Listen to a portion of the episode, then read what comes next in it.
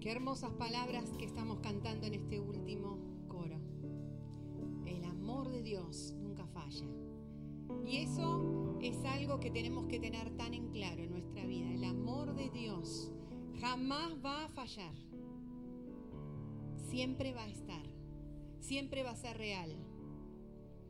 Y esto nos da como hijos de Dios una seguridad tan grande. Debería darnos porque es como, como los hijos que, hemos sentido que nuestros padres nos han amado, ¿no? Y nos han amado mucho. Uno, uno tiene una, es como un plus de vida para la vida tan lindo, ¿no? De haberse sentido amados. Más allá de que uno pueda pensar, bueno, algún error tuvo nuestros padres, pero yo digo cuando uno se sintió amado. Y vos tenés que sentirte amado por Dios. Te ama. Dios te ama. Y Dios te ama tanto, tanto te ama Dios, que Él se despojó, dice la Biblia, de lo que Él más amaba por amor a vos.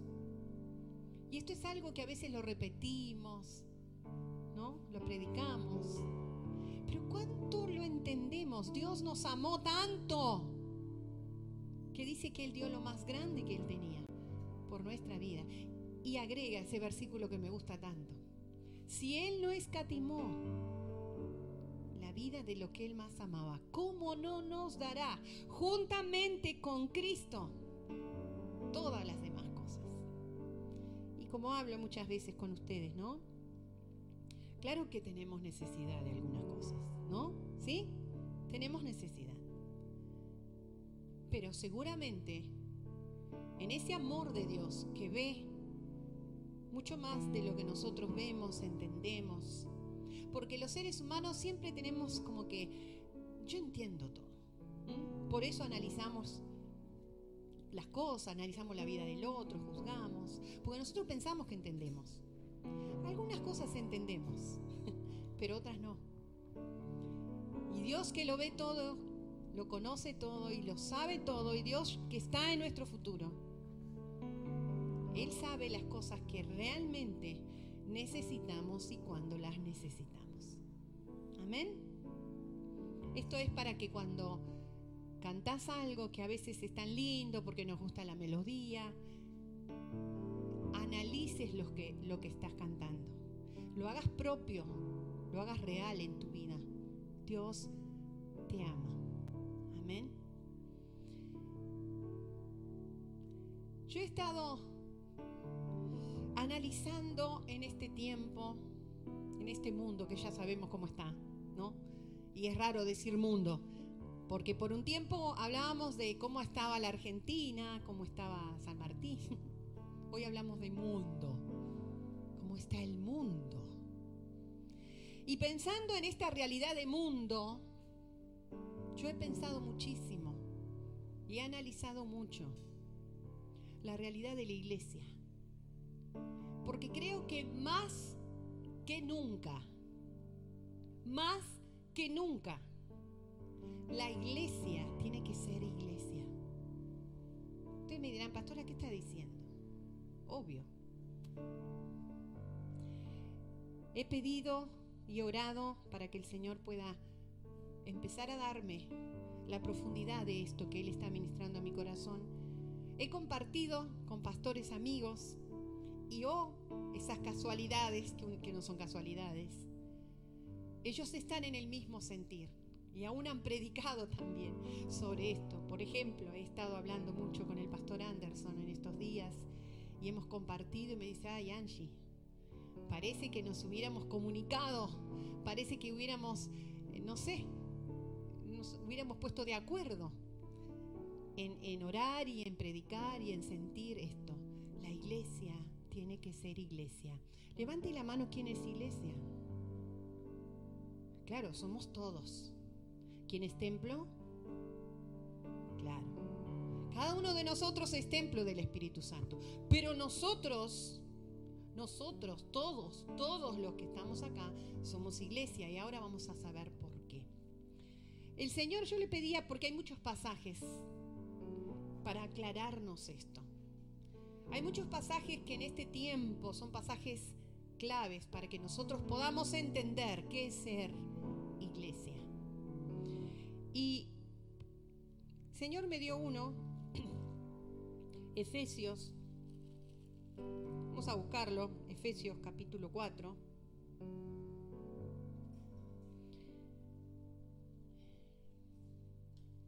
Yo muchas veces escucho, leo, estoy en cuatro WhatsApp de pastores de diferentes lugares, comentarios, eh, aún cosas que, hoy en día la iglesia se está como empatizando ¿no? con, con conceptos del mundo, con posturas del mundo, con comentarios que el mundo está haciendo. ¿Qué es el mundo?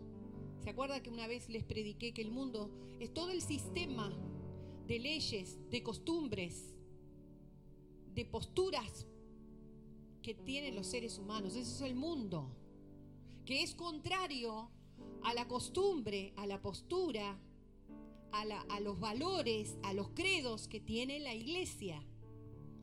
Y cuando muchas veces escucho y veo, digo, por ahí, quizás hoy podemos empezar a analizarlo, se ha separado, se ha borrado la línea que nos diferenciaba, no que nos separaba, sino que nos diferenciaba de lo que es el mundo, el sistema mundo y de lo que es la iglesia. Porque muchas veces la iglesia está hablando con el mismo idioma, con la misma postura, con los mismos valores, con las mismas soluciones, con las mismas respuestas que tiene el mundo. Y la palabra de Dios dice que nosotros no somos de este mundo. La Biblia dice que nosotros somos como hijos de Dios. Pertenecemos a otro reino. Pertenecemos a otro sistema. Y no solamente eso, sino que dice que ese reino y ese sistema es la respuesta para el sistema mundo. Un sistema y un reino que está totalmente contrario al reino de Dios, pero aparte es un sistema y un reino que no tiene respuestas sostenibles, respuestas valederas, respuestas que van a llevar a la gente a la eternidad. No la tiene. ¿Quién la tiene? La tiene la iglesia. Por eso digo que en este tiempo más que nunca, no sé los tiempos que vendrán, pero en este tiempo que es nuestro tiempo real, es el tiempo donde nosotros estamos viviendo, es tiempo de que seamos iglesia. Vamos a leer Efesios capítulo 4. Yo pues preso en el Señor, decía el apóstol Pablo, a la iglesia de Éfeso. A veces también esto me llamaba la atención al, eh, eh, meditar en esto, ¿no? A veces decimos, bueno, podemos ser iglesia en nuestra casa. Miren, en la época donde se asentaron los valores las doctrinas, el credo que debía tener la iglesia. Estaba la iglesia de Éfesos, la iglesia de Romanos, la iglesia de los filipenses. Cada iglesia estaba establecida en lugares y eran iglesia. ¿Se entiende lo que digo? Yo pues preso en el Señor os ruego que andéis como es digno de la vocación con que fuisteis llamados.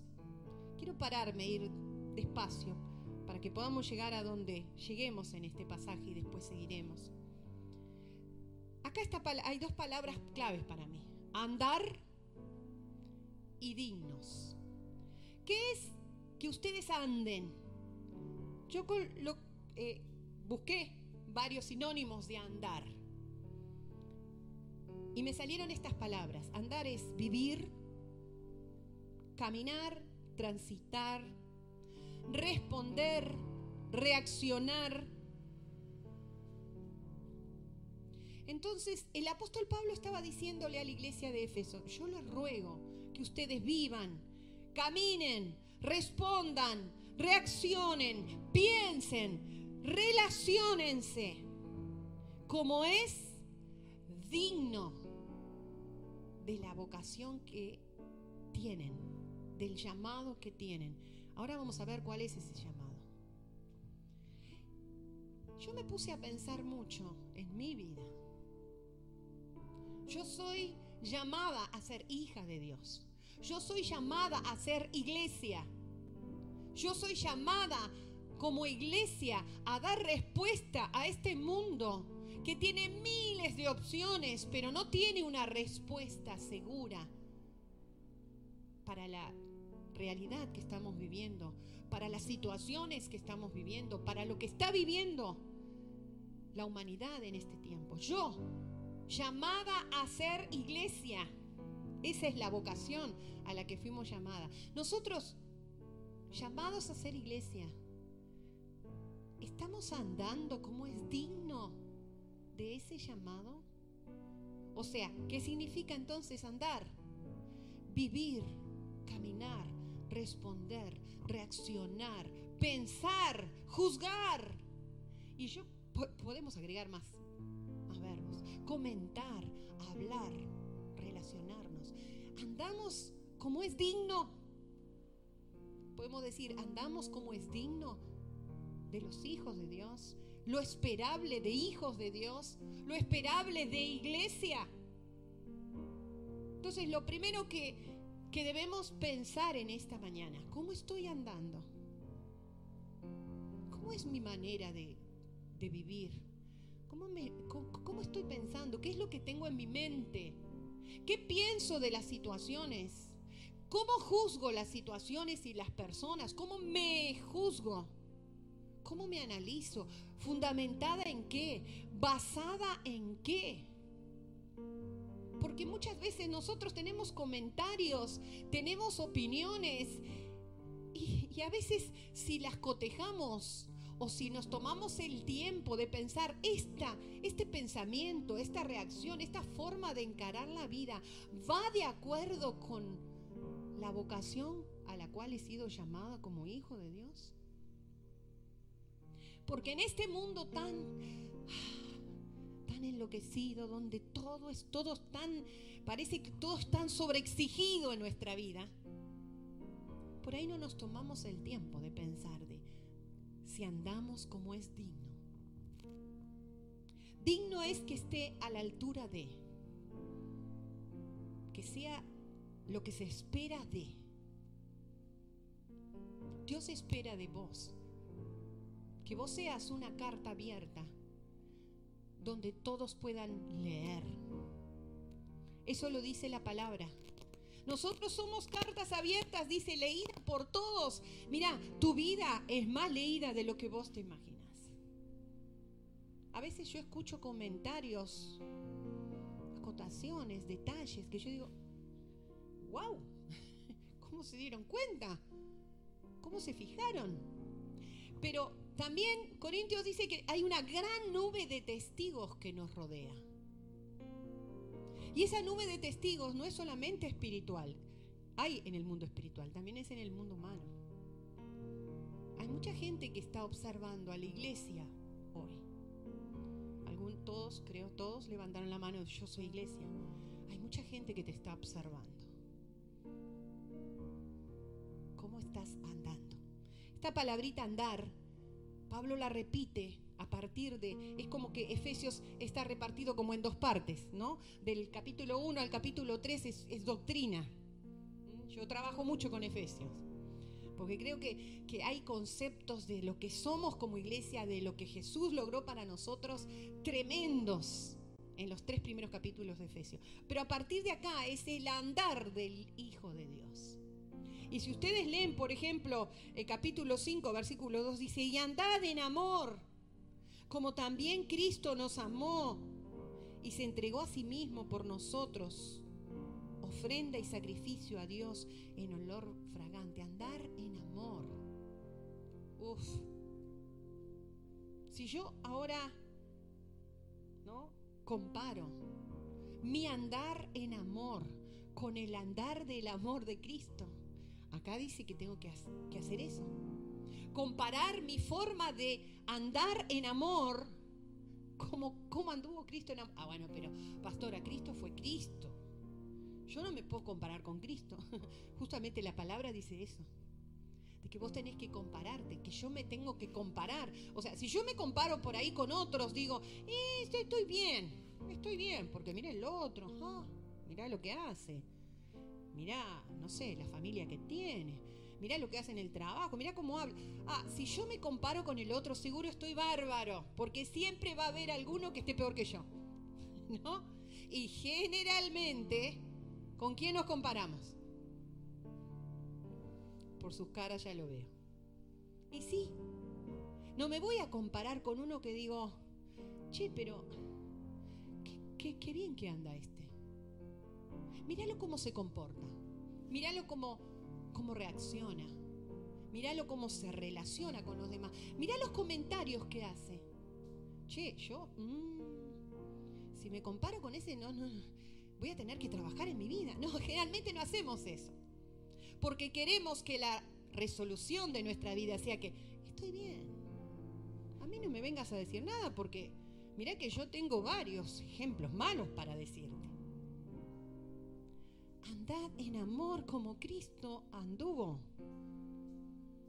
Versículo capítulo 5 versículo 8. Porque en otro tiempo eras tiniebla, mas ahora sos luz.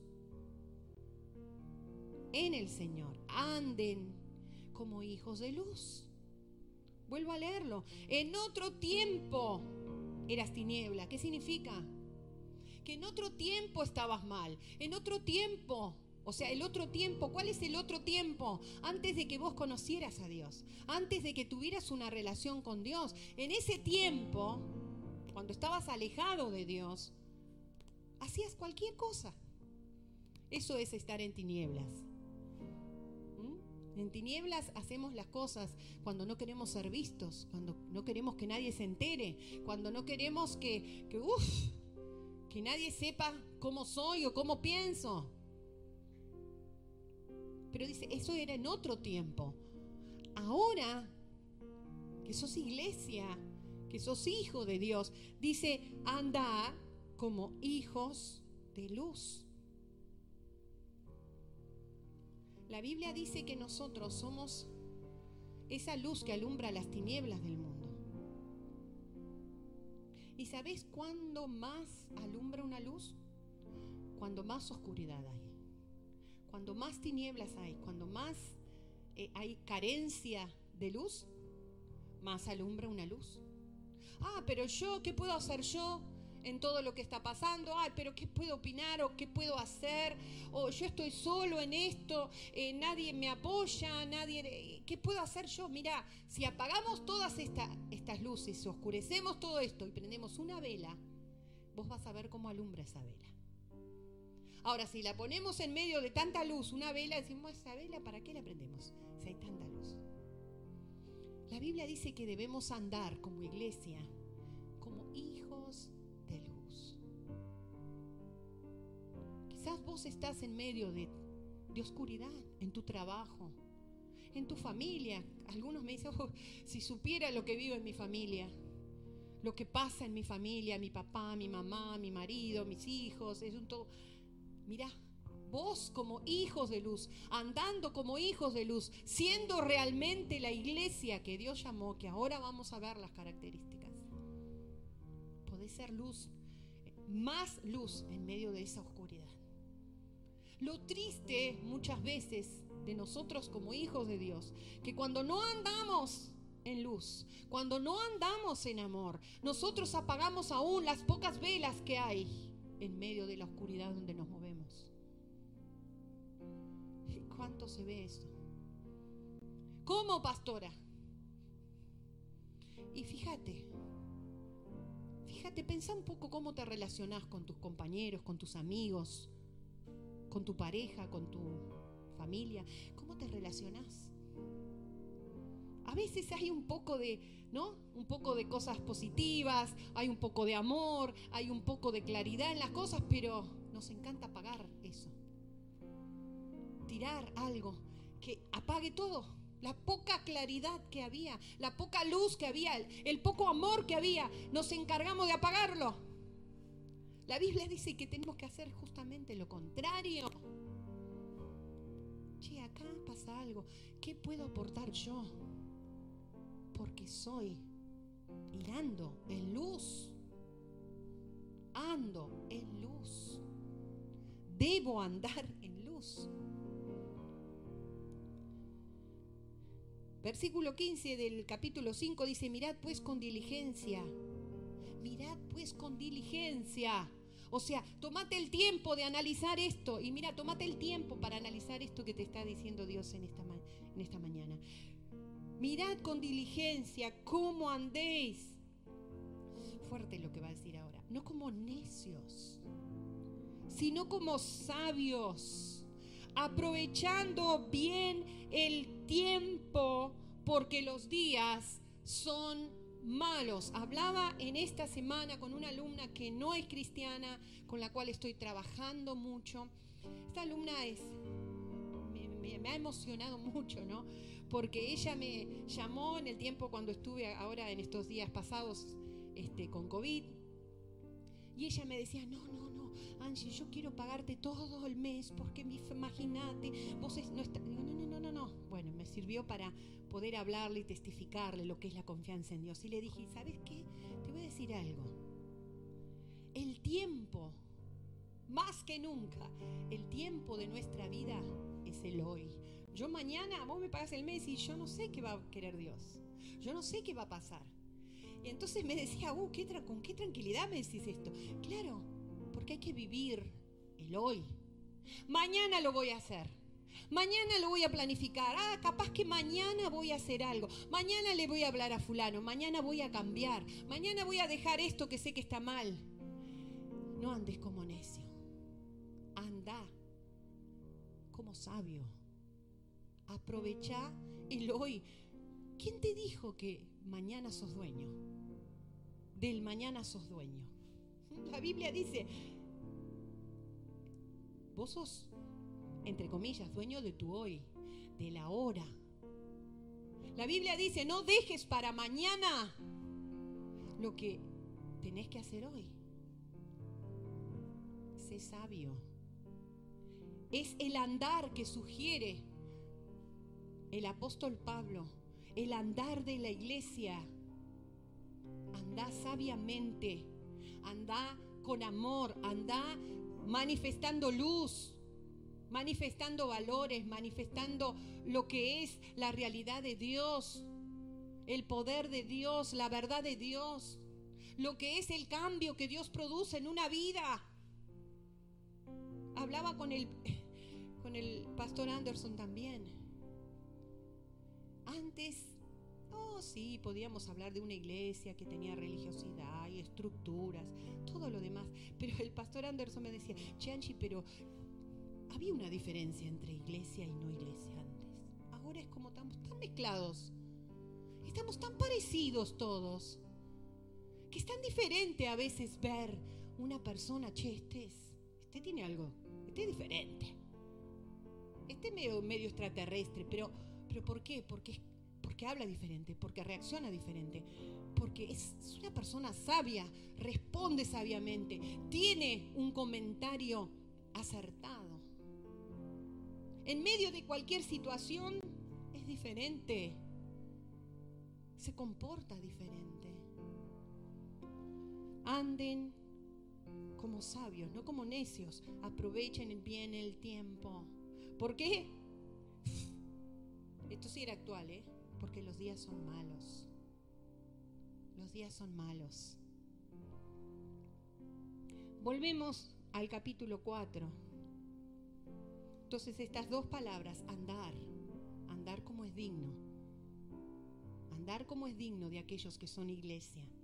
Dice, con toda humildad y mansedumbre, soportándoos con paciencia los unos a los otros en amor. Esto es parte de lo que he hablado, por supuesto. Dice, y acá viene algo importante también, solícitos en guardar la unidad del Espíritu en el vínculo de la paz.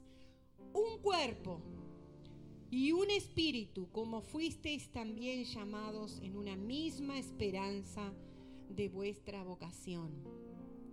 Cuando Jesús estaba con sus discípulos y empezaron a decir, Jesús, ¿sabes que algunos dicen que vos sos esto, el otro dice que sos otro? ¿No? Eso está en Mateo 16. Y Jesús ya, mira vos, están hablando de mí, ¿no? Mira, qué bien, dicen que soy Elías. Por lo menos decían que él era un grande, ¿no? No lo comparaban con ningún pequeño. Eso está interesante también. Decían que era, che, este es un grande, este parece un, un profeta, Elías. Jesús dijo, todo bien, pero ¿y ustedes qué piensan de mí? ¿Qué creen que soy yo? Y Pedro saltó, ¿no? Pedro tenía ese carácter donde él se jugaba por lo que él creía. Y él dijo, tú eres el Hijo del Dios viviente. ¿Saben que eso fue una palabra profética de Pedro? Porque hasta ahí algunos decían cosas y, y otros se enojaban porque lo llamaban hijos de Dios. Pero en ese momento, cuando Pedro larga esa afirmación, tú eres el Hijo del Dios viviente. Y Jesús le dijo, sí, Pedro. Y sabes una cosa, sobre esta roca, yo voy a edificar una iglesia. Y esta iglesia va a hacer que las puertas del Hades no prevalezcan. Y yo pensaba, ¿qué son las puertas del Hades? Las puertas del Hades, hay toda una, una linda profundidad en esto, pero todo lo que el infierno planifica para la humanidad, todos los planes, estrategias, leyes, costumbres, Jesús dijo que ellos no iban a poder sostenerse que no iban a poder prevalecer, o sea, que no iban a poder seguir estando. ¿Por qué? Porque ¿quién iba a, batallar? ¿Quién los iba a hacer temblar? ¿Quién los iba a hacer modificarse? La iglesia. La iglesia. Y cuando trató de explicar qué es iglesia, y aún sus discípulos después, el apóstol Pablo aún, acá tan claramente, y esto no es el único pasaje, explicó que era una iglesia, dijo que la iglesia es un cuerpo. Tocate el cuerpo, por favor. ¿Tenés más que una mano? ¿Sí? ¿Tenés más que una pierna? ¿Tenés más que un ojo? ¿Más que una nariz? ¿Más que una boca? Ahora, si yo corto la mano, me corto la mano, ¿sigo siendo mano? ¿Sigue siendo mano mi mano? ¿Cómo? Ah, no, ¿en qué se convierte? Sigue siendo mano. ¿Funciona como mano? No. ¿Por qué no funciona como mano? Porque está fuera del cuerpo. Y así yo puedo cortarme cada parte de mi cuerpo y sigue siendo sigue siendo esa parte, no se convierte en otra cosa, pero no es cuerpo. ¿Se entiende esto? No es cuerpo. Y hoy en día, hoy en día se está diciendo que si yo corto una mano, si yo corto un pie, va a seguir funcionando como mano, como pie. Y yo pregunto, ¿cómo? La iglesia es un cuerpo. Y acá la Biblia dice, por favor, sean solícitos. Por favor, tómense tiempo, hagan fuerza, trabajen para mantener la unidad de ese cuerpo, porque de lo contrario, la iglesia, que es cuerpo, no va a funcionar como iglesia. ¿Se entienden lo que digo? Y hoy en día no, pero yo en mi casa soy iglesia. Yo en mi casa sigo siendo una pierna que funciona. ¿Cómo? Yo en mi casa sigo siendo iglesia. Soy un ojo ahí que lo saco y lo pongo arriba de la mesa y no sé cómo sigue, cómo sigue viendo. Las puertas del Hade en este tiempo han hecho un plan para dividir y reinar. Divide, desmembra el cuerpo, desmembra la iglesia. Oh, pero vas a seguir funcionando como iglesia. Mira, yo te digo hoy una mala noticia. Eso no es bíblico. Y desde que Jesús instituyó a la iglesia, todas las iglesias, todas las iglesias que fueron formadas funcionaron como tal, funcionaron como iglesia. Y fueron ministradas y tratadas y fueron hechas, eh, eh, eh, fundamentadas en la verdad de que somos un cuerpo. Y la Biblia dice, un cuerpo bien cimentado, bien arraigado, ¿eh? bien unido por sus coyunturas. Vamos a, a leer. Ahora, yo quería hacer este énfasis. Sean solícitos, estén prestos a trabajar en la unidad del cuerpo, en la unidad de la iglesia, soportándose en amor, ayudando a que el otro crezca, a que el otro avance, a que el otro se sane, a que el otro salga de sus situaciones, a que el otro pueda modificar las conductas, las posturas que, no están bien. Por supuesto, seamos solícitos en trabajar para crecer como un cuerpo, porque yo les digo un ejemplo muy, muy, vivencial de mi vida. En estos días que estuve enferma, comprobé qué terrible es cuando hay una parte de tu cuerpo que no funciona bien. Vos querés, ¿no? Querés hacer las cosas normales como las hacías antes, pero no, no sale, no funciona. Porque hay una parte del cuerpo que no está funcionando bien.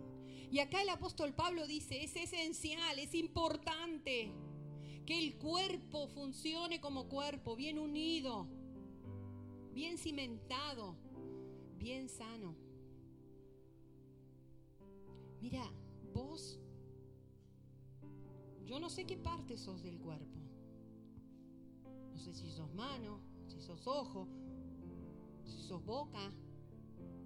No sé, pero sos una parte importante del cuerpo que es la iglesia. Y acá dice que debemos, ¿no? Estar sujetos unos a otros. En otro pasaje dice que nosotros debemos estar sujetos a la cabeza, que es Cristo. Y bueno, después estar Efesios a partir del, del capítulo 6 también dice cómo debemos andar entre nosotros sujetos a nuestras autoridades.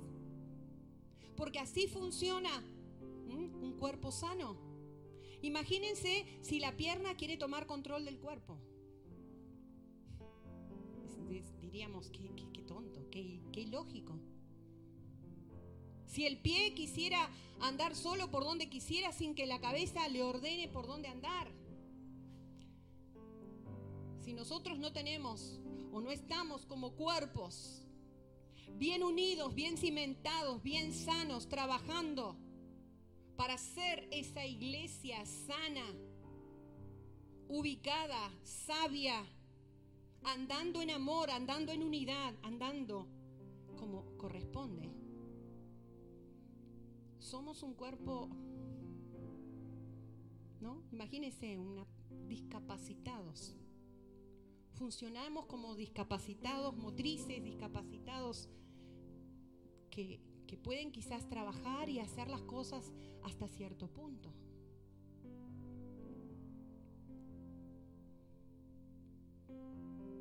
Sigue diciendo Pablo, un Señor, una fe, un bautismo, un Dios y Padre de todos, el cual es sobre todos y por todos y en todos. Pero a cada uno de nosotros fue dada la gracia conforme a la medida del don de Cristo, por lo cual dice, subiendo a lo alto, llevó cautiva la cautividad y dio dones a los hombres. Y esto que subió no es que si antes descendió primero a las partes más bajas de la tierra. Y el que descendió es el mismo que también subió por encima de todo los cielos para llenarlo todo. Y después empieza a hablar de cómo Él armó la iglesia. ¿No? Constituyó, ya sabemos el pasaje, a unos profetas, unos evangelistas, unos pastores y maestros. ¿Qué estaba diciendo? Que la iglesia, el cuerpo de Cristo, tiene diferentes funciones y cada uno debe funcionar como tal. Ahora, fíjense que este pasaje no comienza con la funcionalidad de la iglesia. No comienza diciendo todos tenemos que trabajar como el que es pastor, el que... No, comienza diciendo, andad en luz, andad como es digno de la vocación con la cual ustedes han sido llamados. Como digo, comparando el cuerpo, podemos tener todas las partes de nuestro cuerpo, ¿no? Los que tenemos la bendición de tener dos pies, podemos tener todas las partes. Pero si hay alguna parte que no funciona bien, ese cuerpo no funciona bien. Y yo pensaba esta mañana orando y orando por la prédica, tampoco es justo que yo como parte del cuerpo no sea solícita en trabajar en mi vida, no sea responsable y sabia en, hacer que mi vida como parte de este cuerpo, no sé, quizás yo soy boca o soy mano, pero que yo no tenga la responsabilidad de trabajar en mi vida y ser realmente iglesia y tener la respuesta que Jesús vino a traer. Él llevó cautiva la cautividad. Y dice que Él dio la capacidad a los hombres, esos son los dones. Él dio la capacidad, nos dio la capacidad de funcionar en cada una de nuestras partes sanamente. Capacitadamente, con una función correcta.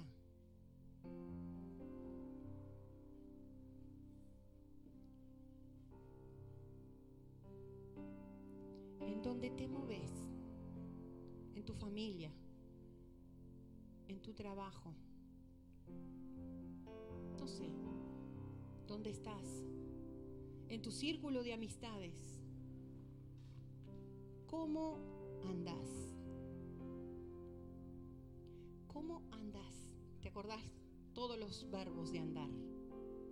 ¿Cómo andas? ¿Cuál es la luz que estás dando en ese lugar. Hay la línea que se diferencia entre los que son del, mundo y, los que son iglesia. ¿Está marcada en tu vida? Cuando te moves, cuando vas a un lugar y, che, este es diferente.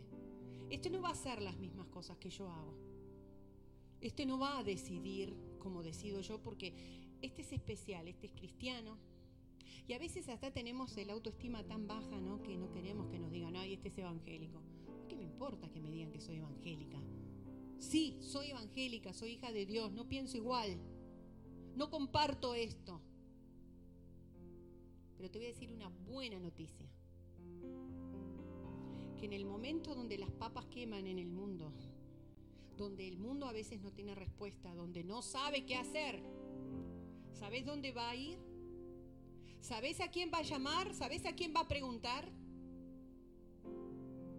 Yo tuve hace pocos días una visita en mi casa de una persona que se, cuando empezó a relacionarse conmigo, se declaró atea. Una persona que ha hecho creo que todo lo que ha surgido de constelaciones, de... de todo es partidaria de un, trabaja en, un partido político, bueno, muchas cosas. Hace unos años que nos estamos relacionando. Siempre nuestras conversaciones eran largas. Siempre que tuve oportunidad de hablar con ella, dije, yo pienso así porque sabes que la Biblia dice tal cosa. Un día me acuerdo que me dijo, la Biblia dice, la Biblia dice eso. pasé la Biblia y le hice leer una parte de Proverbio. Se quedó muda. Dijo, wow, mira vos, la Biblia. Como diciendo, mira, la Biblia dice eso. Como diciendo, se pasó la Biblia. En estos días vino a consultarme sobre algunas cosas. Yo pensaba en mi mente y dije, Señor, esto lo tendría que haber grabado porque ni yo me lo creo. ¿Cómo ella sabe que... Porque yo jamás le dije una opinión solamente, eh, yo pienso eso porque pienso eso. No, no, no, yo dije, mira, yo pienso esto, porque la Biblia sabes que dice esto y esto y esto y esto. Cuando empezamos a relacionarnos me dijo, yo no creo en la Biblia. Yo digo, yo creo en Dios, que manifiesta su palabra y su verdad en la Biblia. Esta persona aún me preguntó cosas que tienen que ver con la política.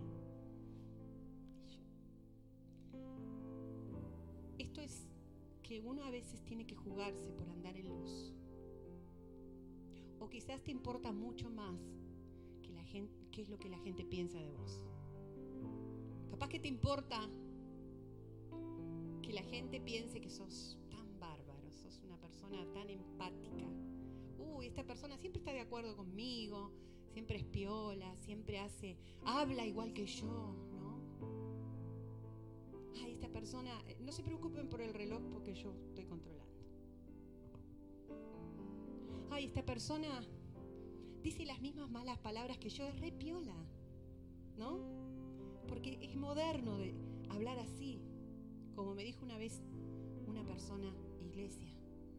Ay, es moderno, todo el mundo habla así. Sí, claro. Pero la palabra de Dios dice, ninguna palabra corrompida salga de sino la que es para la edificación del otro. Cuando vos hablás cuando vos respondés de una manera, cuando vos comentás algo, estás edificando a otra persona. Estás fundamentando cosas en la otra persona. Estás poniendo respuestas capaz en la otra persona. Es tiempo de ser iglesia. Hay una carencia grandísima en el mundo de que funcionemos como iglesia, como un cuerpo, somos en este momento pueblo de Sion, la iglesia, una de las iglesias de Villa Maipú. Y debemos funcionar como tal. Debemos aprender a ser iglesia. La iglesia que tenga respuestas. La iglesia que tenga respuestas para un mundo sin respuesta, para un mundo enloquecido, para un mundo que está totalmente extraviado que no sabe para dónde va. Yo te invito a que leas Efesios capítulo 4 hasta el versículo 6. Vas a ver mucho. Dos palabras también claves que manifiestan en el funcionamiento de iglesia, unión y crecimiento. Unión y crecimiento. Yo estoy orando mucho en estos días por un mover diferente de Dios. Pero un mover de Dios para crecer, primero como persona y después como iglesia. Pero debemos funcionar en una unidad, cada parte, trabajando en sí, trabajando para estar unido al otro y para trabajar trabajando como son las bases que nos ha dejado el Señor, como es digno de la vocación a la cual hemos sido llamados. Vamos a orar. Vamos a pedirle a Dios que esta administración del Espíritu Santo pueda, pueda ampliarnos, pueda aclararnos, pueda, no sé, alguna cosa que, que quedaron muchas cosas para aclarar del funcionamiento de iglesia pueda seguir trabajando en nuestra vida, pueda seguir hablándonos. Yo creo en los cambios. Quizás eh, vino una vocecita a decirte, bueno, pero yo siempre fui así, yo no, ¿cómo cambio? Ah, no importa, vos podés cambiar hoy. Hoy puede ser el día de salvación, hoy puede ser el día del cambio, hoy puede ser el día donde cosas en tu vida cambien. porque necesitamos ser iglesia. Padre, gracias. Para mí no hay mejor ejemplo que el ejemplo de un cuerpo bien cimentado, bien arraigado, bien relacionado en sus partes, bien sano. No hay mejor ejemplo y comparación que funcionar como iglesia. Señor, yo creo que tú como el médico divino tienes que venir a sanar algunas partes que han estado quizás con tumores de años, con cosas que han estado contaminando el cuerpo, con cosas a las cuales todo el sistema de defensas del cuerpo ha, tenido que estar trabajando para, para levantar, para combatir esos tumores, esas, esas cosas que, que, quizás no se han tratado, no, no, no, no han llevado o no se han dejado tratar o no se han dejado eh, eh, eh, cumplir el tratamiento hasta, hasta estar sanos. Ven médico divino, porque es tiempo, como tú decías y como nos estás diciendo, no a nosotros solamente, sino a varios que están buscando realmente tu voluntad. Es tiempo de ser iglesia. Es tiempo donde el trigo se está separando de la cizaña. Y el trigo será aquel que forme la harina y, alimente y sustente. Espíritu Santo, háblanos. Todo lo que no quedó claro, clarifícalo a nuestra mente, amplíalo. Pero especialmente Espíritu Santo, que cada día tú vengas a darnos convicción de las cosas que no están bien, que deben cambiar en nuestra vida, que deben modificarse, a las cuales debemos, como dice, debemos ser solícitos para trabajar. Yo bendigo esta palabra, Señor, y que ella pueda seguir carcomiendo, trabajando en nuestro interior. Bendigo el resto de este día, bendigo a cada persona que llegó. Y bendigo a aquellos que nos están escuchando a través de internet. Que tu Espíritu Santo, tu Espíritu que está en todos los lugares, pueda también tocar sus vidas. Bendito y glorificado sea tu nombre. En el nombre poderoso de Jesús. Amén y amén.